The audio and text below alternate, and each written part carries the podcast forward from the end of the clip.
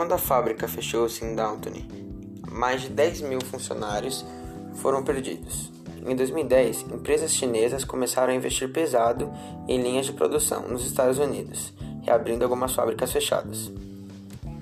As empresas fechadas eram a da GM, de automóveis, que foram fechadas em 89. A fábrica Fuawa faziam vidros automotivos. Na GM, os funcionários ganhavam cerca de 24 dólares, na Fuawa faziam muito mais trabalho e ganhavam apenas 12. Alguns ex-funcionários da GM perderam suas, suas casas e muitos lutaram para conseguir ficar na classe média.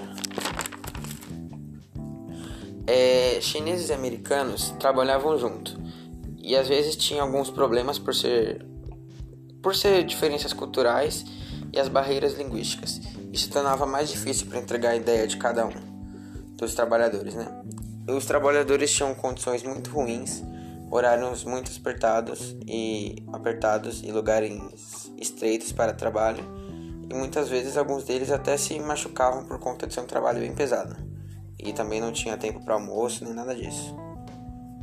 E alguns serviços não tinham auxílio de máquinas e eram completamente feitos a mãos.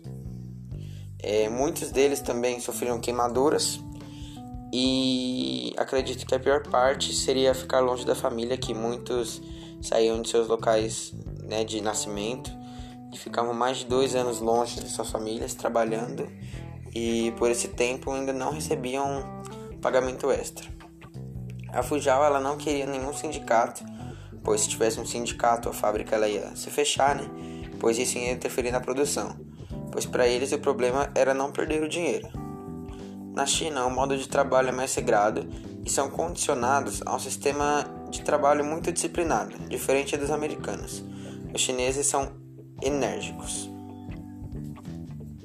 Algumas salas dos trabalhos de americanos são bem estreitas e com apenas uma entrada, então se tiver algum problema ou algum incêndio ou precisar de manu alguma manutenção, pode ser que os funcionários fiquem presos né, e acabem até sofrendo algum acidente.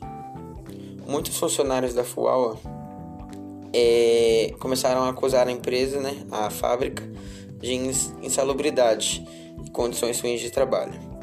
Os trabalhadores eles dão seus relatos e vão em busca de um sindicato. A China, basicamente, ela queria reescrever as regras para tirar vantagem dos trabalhadores. Os chineses, eles aumentaram o salário dos funcionários, mas para ter mais trabalho. Então eles aumentaram os salários, os salários deles em, basicamente em aumentaram só 2 dólares, mas com esses 2 dólares que aumentaram, eles queriam mais trabalho por conta disso, então não valia muito a pena. É, e os chineses eles estavam no, nos Estados Unidos, né? No local de trabalho dos Estados Unidos, porém eles não seguiam, não seguiam as regras dos Estados Unidos, né? Eles queriam ter as suas próprias regras do trabalho da forma deles, né? E um aspecto, alguns aspectos positivos e negativos que eu achei sobre o filme, né?